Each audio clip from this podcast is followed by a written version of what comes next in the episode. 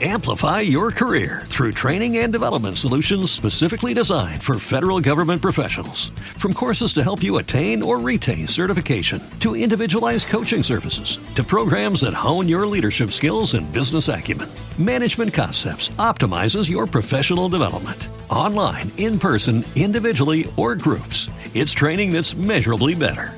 Learn more at managementconcepts.com. That's managementconcepts.com. Este podcast forma parte de Evox Originals.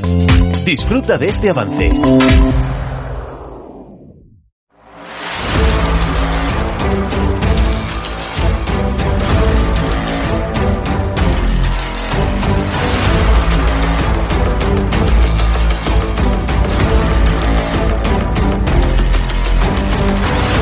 Bienvenidos al podcast Técnica Fórmula 1.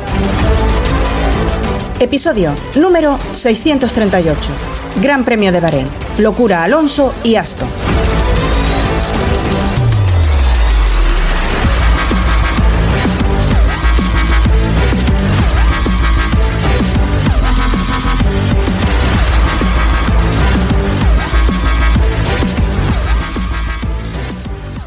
Bienvenidos al podcast Técnica Fórmula 1. Con todos vosotros, una semana más, Raúl Molina. Por fin llegó la hora, el primer GP de la temporada y qué carrera, al menos para los españoles, que queréis que os diga. Ya hemos visto cómo los equipos se quitaban las caretas y nos hemos llevado muchas sorpresas que intuíamos de la pretemporada, pero que ahora son más realidad. Eso sí, sin perder de vista que solo hemos visto una carrera esta temporada y que hay que esperar al menos un par de ellas para certificar estas primeras impresiones. Sea como fuere, brutal doblete de Red Bull que aplastó a sus rivales y que se postula como el equipo a batir, aunque cuidado a ver si no estamos ante un monólogo de Max Verstappen. Ahora bien, tal y como expresó Toto Wolff al final de la carrera, el segundo equipo de esta parrilla es Aston Martin, como demostró el podio de Alonso, teniendo que adelantar en pista a los dos Mercedes y a uno de los Ferrari, el design. Ferrari deja una imagen muy mala. Parece que todo sigue igual que la temporada pasada. Problemas de fiabilidad. Recordemos que Leclerc abandonó por un problema de motor. Degradación excesiva. Un coche que no va eh, para nada al otro piloto, en este caso a Sainz. Un desastre al menos. Hicieron buena parada. Eh, Mercedes muy atrás, incluso peor que donde lo dejaron el año pasado. Y ya pensando en cambiar el concepto del coche. Pero es que la imagen de otros es tremenda, ¿no? ¿Dónde está McLaren o Alpine? Sea como fuere, si todo esto se certifica en un par de carreras, que Aston Martin haya pasado de séptimo equipo a segundo en apenas unos meses, es una salvajada que creo pocas o ninguna vez ha sucedido en la historia de la Fórmula 1. Parece que Lawrence Stroll ha vuelto a levantar una empresa que estaba en sus horas más bajas y le está dando el éxito. Un dato, en un solo día, tras el Gran Premio, Aston consiguió 300 millones de dólares en, capitalización, es decir, en nuevos inversores. O sea, nuevos inversores compraron 300 millones de dólares en acciones. Ahí queda eso, ¿no? Tenemos mucho análisis por delante, como vemos, y para hacerlo vamos a contar hoy con eh, una buena parte de nuestro equipo de, analistas, a quien, como siempre, vamos a saludar. En primer lugar tenemos con nosotros a Abel Caros. ¿Qué tal, Abel?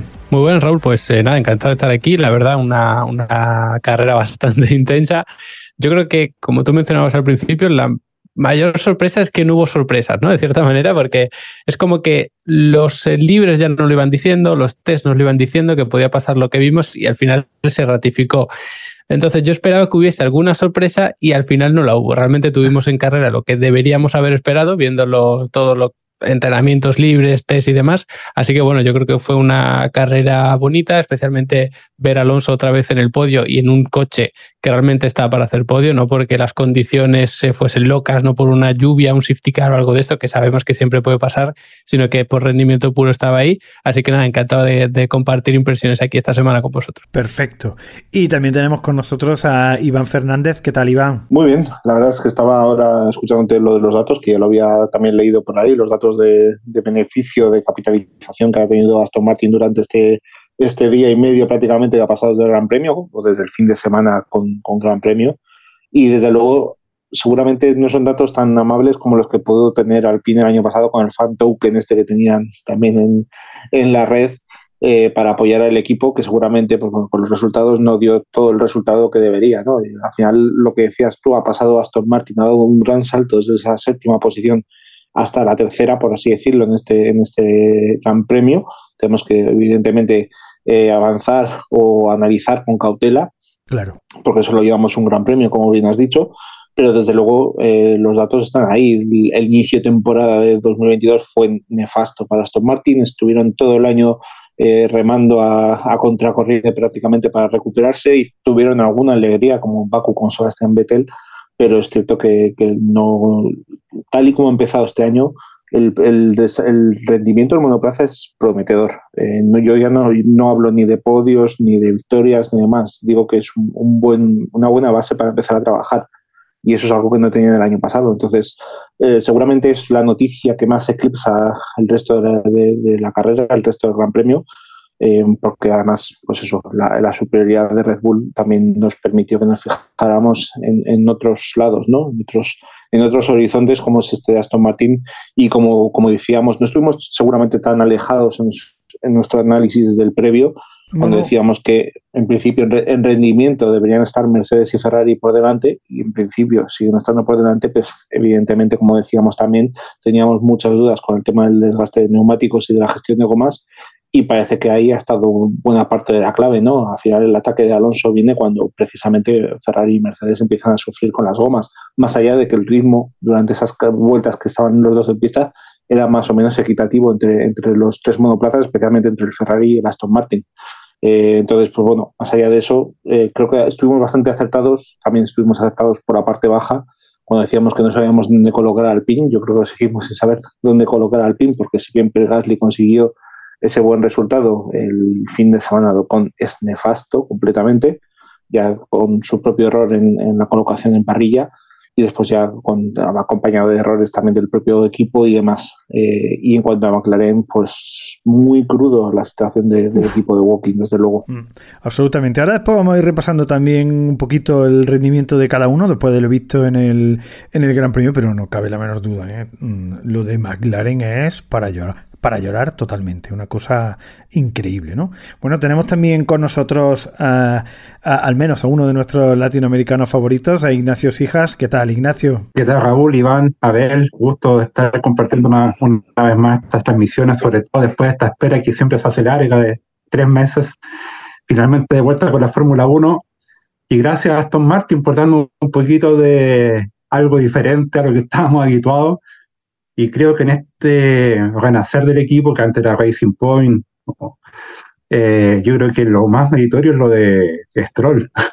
lo de Alonso no me sorprende para nada, completo de ese nivel, haga podio con un auto de ese, de ese calibre, realmente es lo que tiene que hacer. Alonso un pilotazo, pero que Stroll haya llegado sin ningún kilómetro de test bastante mermado físicamente, de hecho se dio en las prácticas, incluso en la vuelta previa de carrera, que cometió un error bastante importante. Vaya. Y llegar top 6 sin mayor esfuerzo y sobrepasando a Russell entre medio, habla las claras que estamos en presencia de un auto que tiene mucho, mucho futuro, aunque como bien decían ustedes, yo también pongo un poco de, de paños fríos porque la pista de, de Sakir en Bahrein es bastante particular. Claro, claro. Y digamos que hace mucho tiempo, quizás nunca la Fórmula 1 llegaba a una temporada con un solo, un solo test en un solo circuito, por lo tanto creo que todavía hay bastantes interrogantes que dilucidar y que quizás tampoco las, resolvamos del todo en, en, Arabia y Australia, así que creo que tenemos todavía bastantes pendientes, pero lo de Aston Martin realmente fue espectacular y un bálsamo, porque realmente el resto de los equipos prácticamente todos están bastante estáticos y, dirías que más que estáticos, varios dieron un paso hacia atrás, salvo Aston y quizás Williams, que para mí también fue la grata sorpresa, considerando que los test no fueron muy prometedores, pero la verdad es que lo que hizo Albon y el debutante también fue bastante prometedor, creo yo. Mm, totalmente, vamos, y con un Williams, mamá mía, ¿eh? ¿eh? resultados muy, muy, muy buenos. Bueno, y un poco eh, así me habéis dado vuestras impresiones generales, pero quiero escucharos eh, un poquito cuáles fueron las, como siempre solemos hacer, en el análisis de cada gran premio, ¿no?